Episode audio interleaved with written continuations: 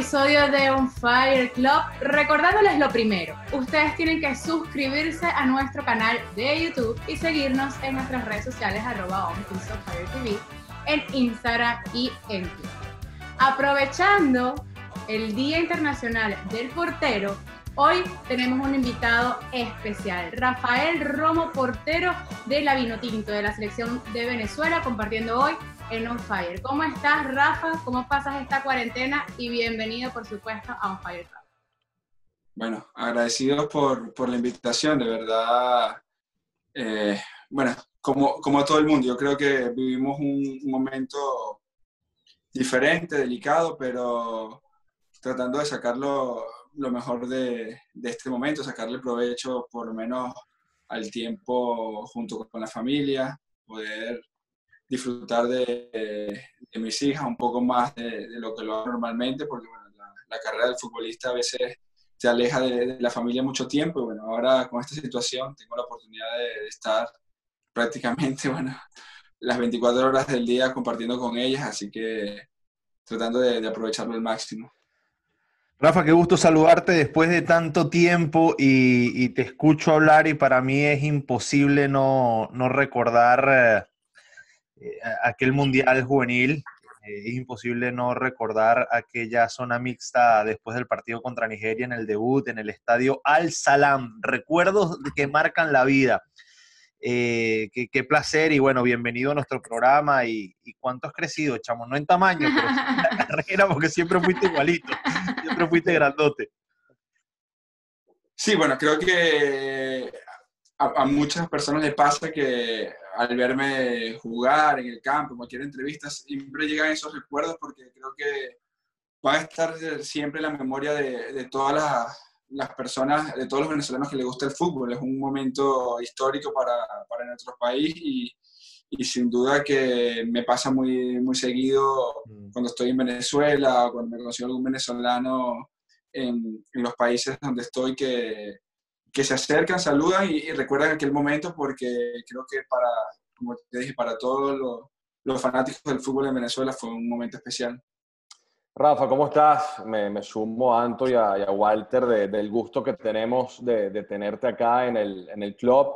Eh, todo el mundo tiene su partido, el partido con el cual te quedas por, por encima de, los demás y, puede que mi descarte sea básico porque yo en teoría me podría quedar sobre aquel recordado partido en Maturín, el penal eh, sobre Nazarit que, que, nos permitió eh, llegar a, a, ese hexagonal y luego jugarnos la posibilidad de ir por vez primero a una Copa del Mundo. Y también está obviamente ese partidazo en La Paz esa victoria histórica donde sacaste absolutamente todo, donde fue una selección que muy pocos creían en ella para lograr la hazaña y se logró, pero quién quita que tu partido termine siendo otro y, no de estos dos que estoy enumerando. Sí, bueno, yo espero de verdad que, que en el futuro pueda, pueda ser otro partido y que, y que sea un momento importante y crucial como fue ese partido que hablas en La Paz. Creo que si me tengo que quedar con un partido, sería ese, porque el partido en el Sudamericano Sub-20 contra Colombia, si bien fue, digamos, una intervención crucial en un momento, momento crítico del partido, creo que el partido contra, contra Bolivia en La Paz fue un partido más completo y de, mucha más exigencia, e incluso en un momento muy importante porque en ese momento estábamos ubicados en, en la tabla dentro de los puestos de clasificación al Mundial y ese partido nos permitía seguir soñando. Lamentablemente luego no, no se consiguieron los otros resultados y, terminamos perdiendo la, la, clasificación, pero en ese momento para mí fue, fue muy especial y, y un partido que siempre voy a recordar. Y ese tipo de partidos son los que marcan también una gran diferencia en tu carrera, Rafa.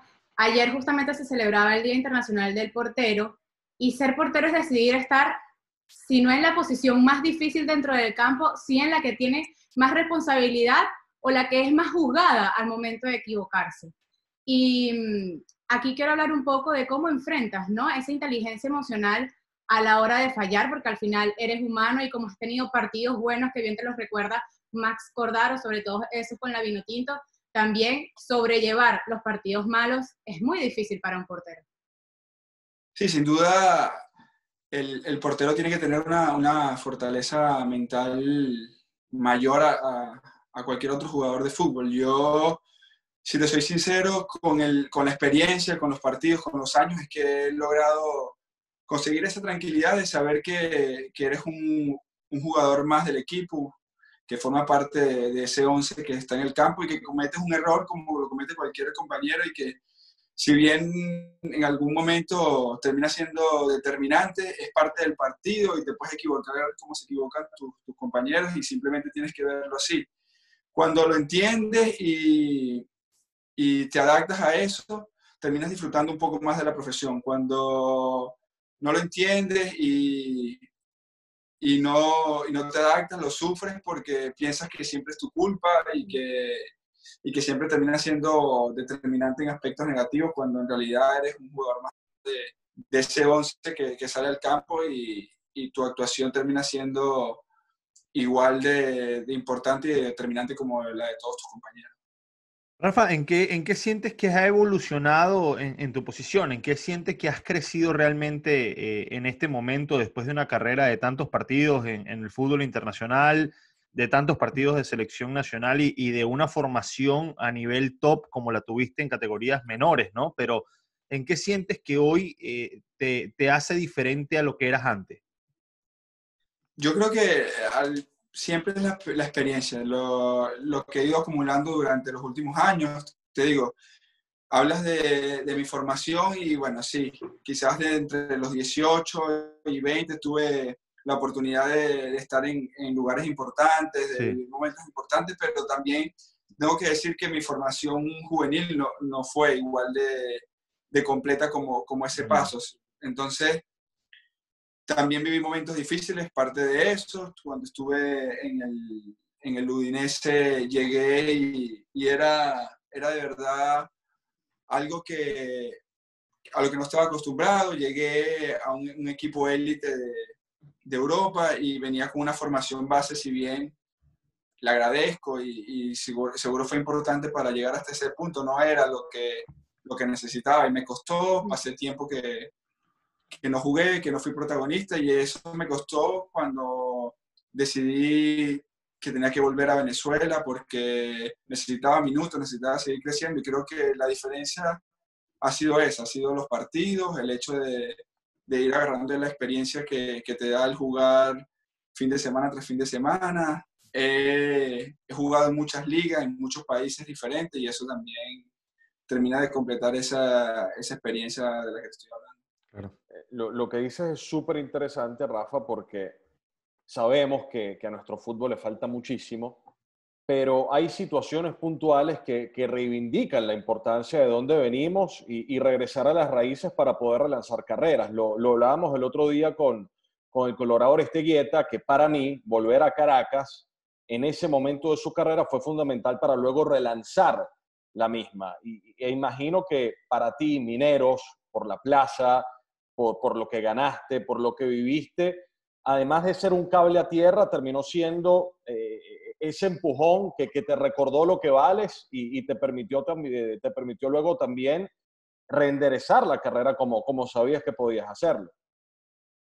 Sí, sobre todo porque te cuento algo que, quizás nadie, o sea, quizás nadie lo sabe. Yo, estuve, yo estuve tres años en, en, Italia, el primer año fui parte, de, digamos, del primer equipo, luego el segundo año fue algo intermitente, estaba entre el filial el, torneo primavera, como lo conoces, y, y, el primer equipo. Y luego, el tercer año se da la salida de, de Andanovic al, al, Inter y se abren las puertas para, para la oportunidad de, de, poder jugar, pero tenía tres años de inactividad y de verdad que en ese momento fue que, que desperté y me di cuenta cuando estuvieron las oportunidades ahí de que, de que no estaba a la altura simplemente porque para un portero lo importante es jugar y estar activo y pasar tres años sin, prácticamente sin partidos era algo muy difícil.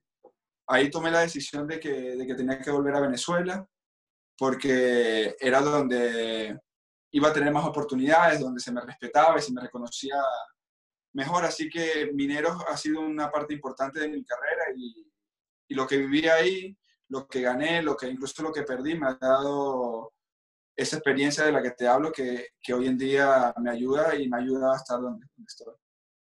Rafa, te veo hablando con mucha madurez y me gustaría hablar un poquito de lo que fue ese niño de Turén que creció tal vez con ese sueño de llegar a ser o de cumplir una carrera futbolística que hoy termina eh, desarrollando ¿no? y desenvolviendo. Pero, ¿qué anécdotas nos puedes contar de ese niño de Turén que soñaba en grande y que de pronto llega a un mundial como lo fue Egipto 2009 y ahí empieza su carrera a encarrilarse como portero relevante en clubes y, en la selección. Anto, y que ya tenía un gigante de Turén como, como referencia. Exacto, además.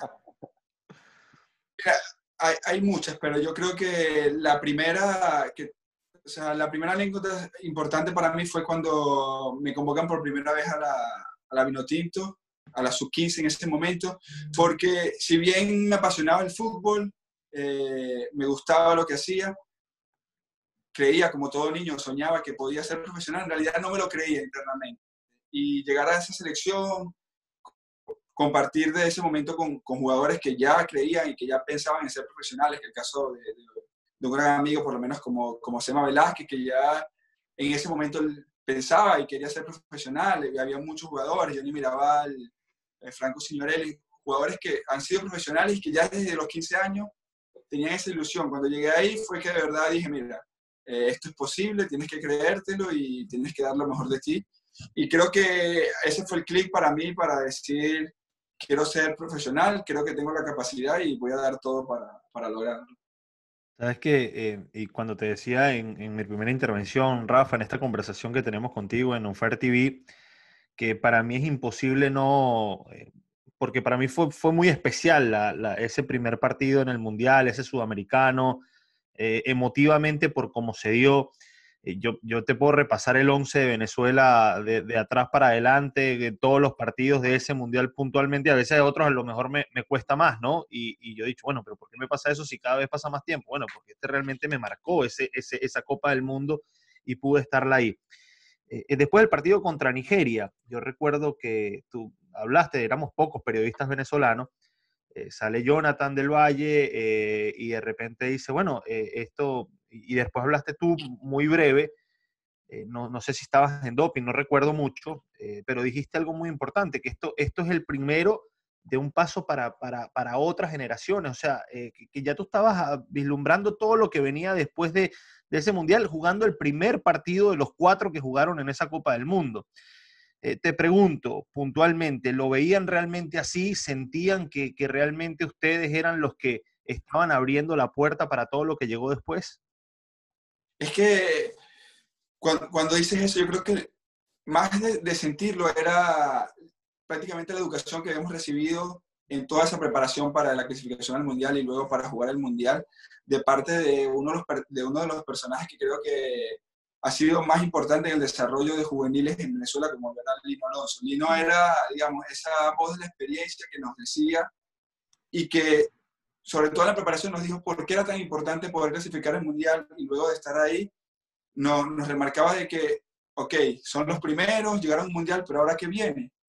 O sea, ¿qué viene para Venezuela? Esto simplemente es el primer paso. Ahora vienen muchas más clasificaciones a mundiales juveniles y esas clasificaciones a mundiales juveniles nos van a dar la oportunidad de tener la calidad suficiente para poder aspirar a un, a un mundial de mayores. Quizá se pudo, se pudo haber logrado sin haber ido a ningún mundial de, de, juveniles, pero los pasos que han dado la mayoría de selecciones para llegar a mundiales son así. Entonces, claro. cuando te hablaba quizás siendo tan joven un mensaje quizás tan, tan maduro era porque era el mensaje que recibíamos nosotros de parte del cuerpo técnico, que había estado muchos años en el, en fútbol nacional y que sabía que eran los pasos que había que dar para poder conseguir llegar a un mundial de mayores.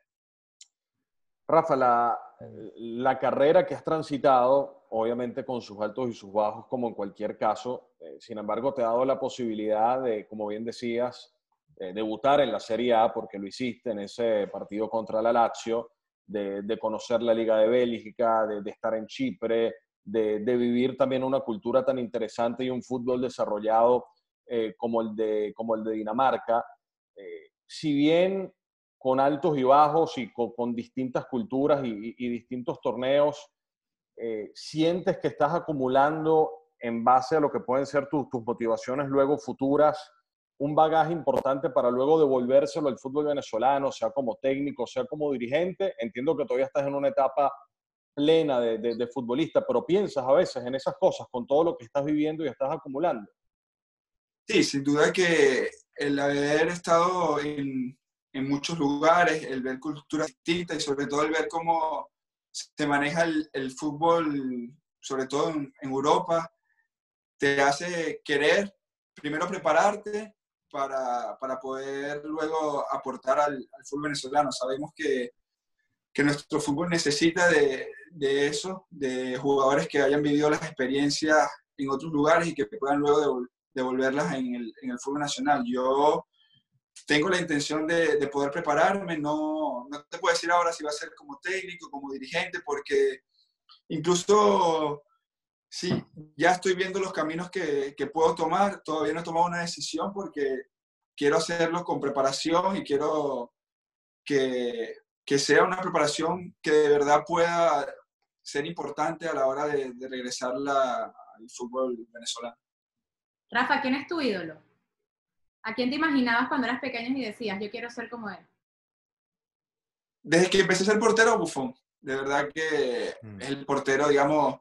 Pero luego en, en Venezuela, y siempre lo, lo, he dicho, ha habido durante toda la historia muy buenos porteros. Yo miraba mucho a Angelucci, lógicamente, por ser de, de, de Turén y porque al, al, ser de Turén y, al, y ser un referente de, de la zona de donde era y jugar la misma posición, lo miraba mucho a él. También estaba el profe Dudamel, que era, digamos, la competencia directa de, Gilberto en ese gran boom de, de la vino tinto. Pero yo, yo te puedo decir, por lo menos, una anécdota que, que tengo es que cuando comienza la eliminatoria en la que debuto en La Paz, al inicio de la eliminatoria, que la comenzaba el profe César, el portero era, era Reni, para mí era uno, un, un, ídolo y luego poder a los pocos años compartir con él y lucharle el puesto es algo que, que siempre recuerdo y que, y que, me llenó mucho, mucho de emoción en ese momento.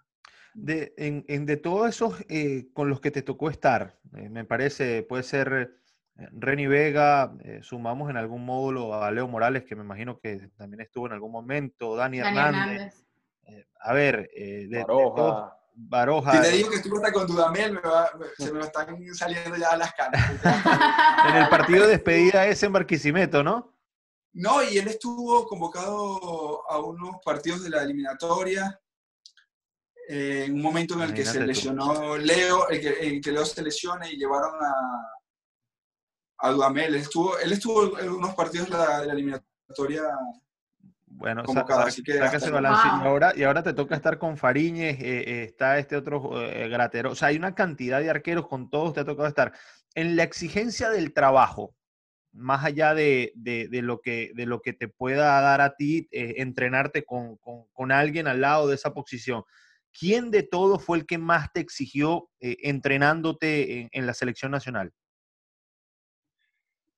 Por, por, la manera en que entrenaba Dudamel. De verdad que incluso en ese momento, con, con la cantidad de lesiones que había arrastrado y, sí. y, con, y con la edad que tenía, se entrenaba de verdad muchísimo. Mm. Luego, por calidad y por estar por lo menos en, en, en un entrenamiento y ver la, la, calidad que tiene, y eso hace que tú tengas que esforzar más, porque de verdad que es algo innato que tienes, es Wilker.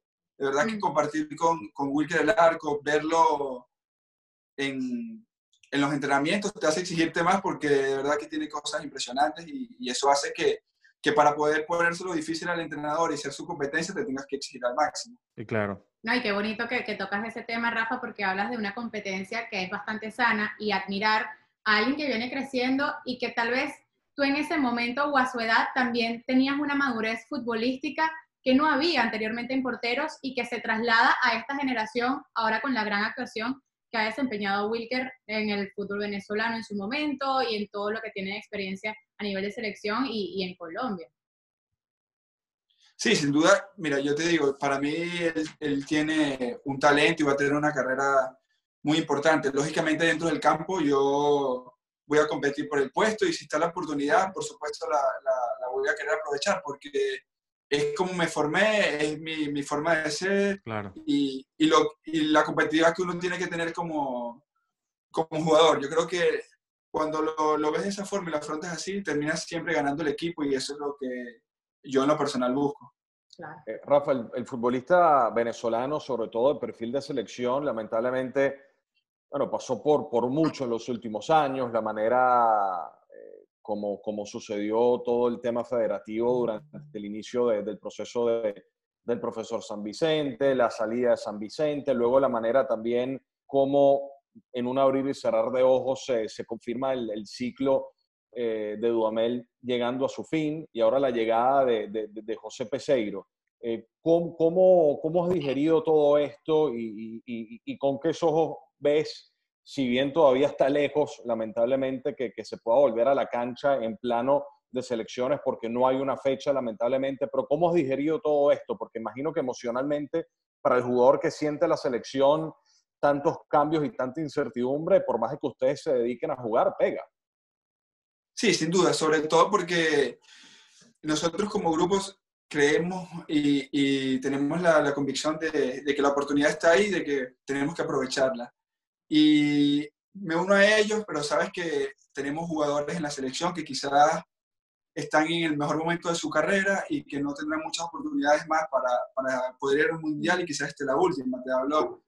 No, estoy sacando a nadie de la selección y retirando a nadie con el respeto que, merecen, pero por lo menos eh, Tomás habla de que esta es su, gran oportunidad, Salomón piensa lo mismo, y, así Roberto, y así mi persona, porque los años van pasando, las oportunidades van pasando y sentimos que, que es el momento. Entonces, cuando ese tipo de situaciones te juegan en contra, quizás te, te toca un poco el, el orgullo y, y, te molesta, pero tienes que afrontarla de la mejor manera, seguir adelante y saber que si la unión del grupo está ahí, el compromiso está ahí, incluso estas situaciones adversas se pueden sacar adelante. Y vaya responsabilidad que les ha tocado. Mm. Rafa, ¿has tenido la oportunidad de hablar con el profe Peseiro? ¿Qué han conversado? ¿Qué temas han tocado en lo deportivo y extradeportivo?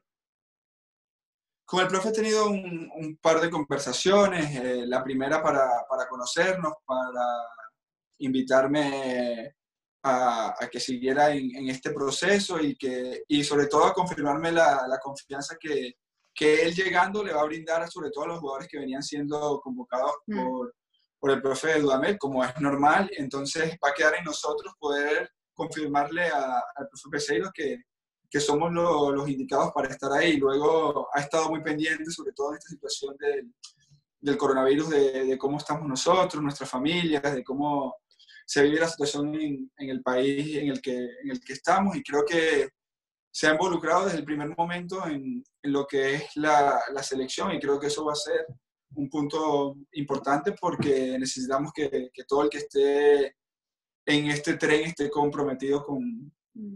con la causa. Rafa, ¿qué tanto le puede afectar a la selección de Venezuela que está arrancando un proceso con un nuevo seleccionador nacional eh, no tener la Copa América eh, en este arranque? Eh, no tener esa concentración larga, no poder juntar a los jugadores por tanto tiempo ni jugar esa cantidad de partidos que se iban a jugar de, en esta Copa que iba a ser bastante diferente a las anteriores, por llamarlo de alguna manera. Sí, sin duda con, con el cambio de, entrenador, la Copa América era un factor importante, sobre todo, más allá del torneo, era lo que dice, los días de concentración, el trabajo del grupo, el compenetrar las ideas que, que va a traer el, nuevo entrenador y sin duda ahora que no se va a tener eso, va a ser un poco más difícil porque va a tocar como iba a tocar la, la primera, los primeros partidos de la eliminatoria, prácticamente llegar y, y confiar en lo que veníamos haciendo intentar introducir las ideas del entrenador, pero, pero siguiendo, digamos, la, la idea que veníamos trabajando porque, porque no va a haber mucho margen para, para poder cambiar tantas cosas en, en tan poco tiempo. Claro.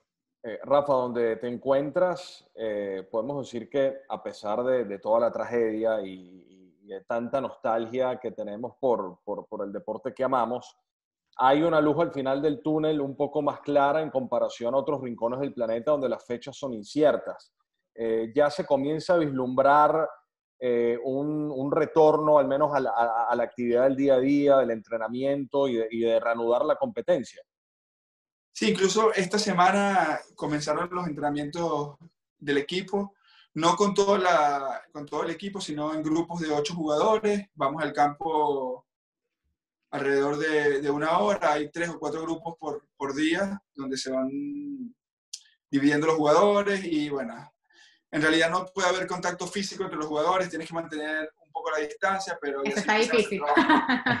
Sí, o sea, sí, suena ilógico, pero prácticamente es así.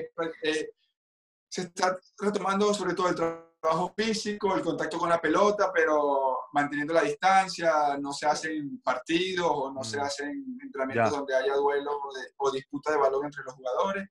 Pero según la, las estadísticas y las indicaciones que ha dado el, gobierno danés, aparentemente se va a comenzar los primeros de mayo con, con, los entrenamientos grupales y ya a partir del, entre el 10 y el 14 de mayo se va a comenzar a jugar el, torneo nuevamente a puerta cerrada, pero se comienzan a disputar los partidos que, restantes de la temporada. Ah, al final son buenas noticias, que se pueda reanudar por lo menos en cierto sentido el fútbol. Para, para el jugador, para mantener la mente enfocada y, y, trabajar en base a, a, prepararte para una fecha específica, eso es muy importante, porque considero que es muy difícil mantenerte en forma, prepararte y decir, ok, tengo que estar listo, pero ¿cuándo tengo que estar listo? ¿En una semana? ¿En un mm. mes?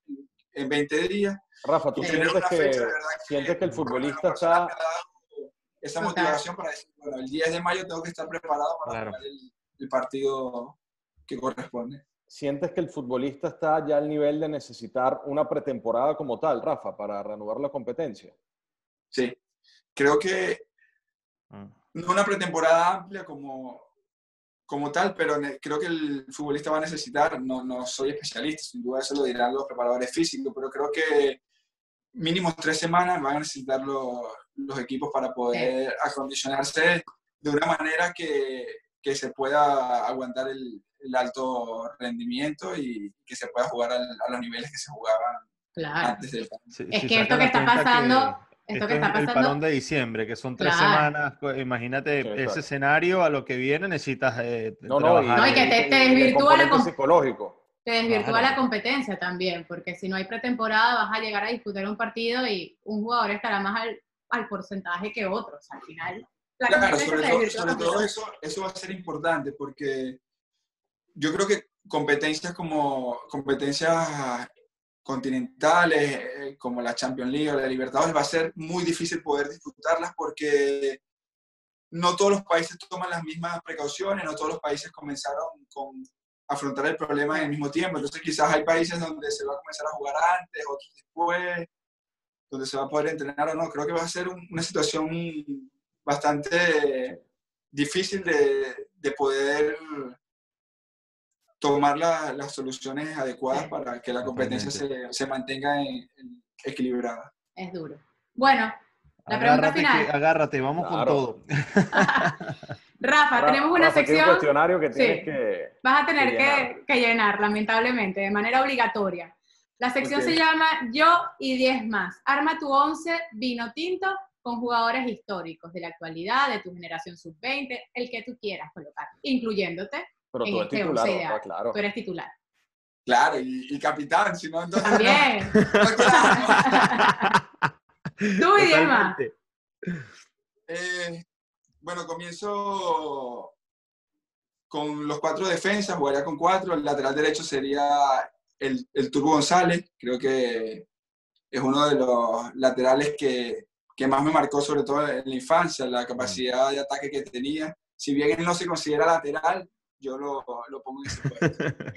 eh, mi defensa sería mi compadre Sema Velázquez, con el que he vivido tantos momentos importantes durante mi carrera como, como futbolista y que ha tenido momentos importantes también en, la selección. Y pondría a Vizcarrondo. Creo que es uno de los centrales que, que marcó una, una, época en la selección, un central que, que dio mucho para la selección. El lateral izquierdo sería Sichero. creo que ha sido uno de los mejores laterales izquierdos que ha tenido la, la selección en, en, la última época, así que lo pongo ahí. En el medio, Tomás con, con el pájaro, creo que son dos de los medios que, que más han aportado a la selección. Luego Arango, Ricardo David y... Eh, siempre se complica. Hay que falte, no. Porque en este momento hay muchos jugadores con talento, pero que, que, creo que todavía tienen que aportar mucho a la selección. Así que Uy, ahí pondría. A ver, a ver. Me gustó mucho Ronald.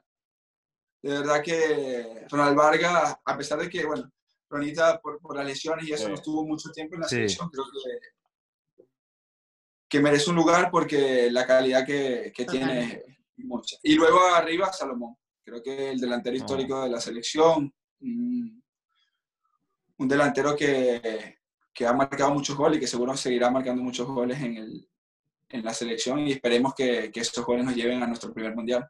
Un trabuco. Trabucazo. Bueno, Rafa, eh, siempre un gusto conversar contigo, saludarte y, bueno, qué, qué, placer haber compartido estos minutos acá en On Fire TV en esta edición. Rafa Romo On Fire que, que, tuvimos contigo, ¿verdad? Muchas gracias. No, gracias a ustedes por, por, la oportunidad, de verdad que fue un, rato agradable y espero que, que, todos puedan disfrutar de, del programa. Gracias, Rafa. Ustedes suscribirse en nuestro canal de YouTube y seguirnos en las redes sociales arroba 他找不到我。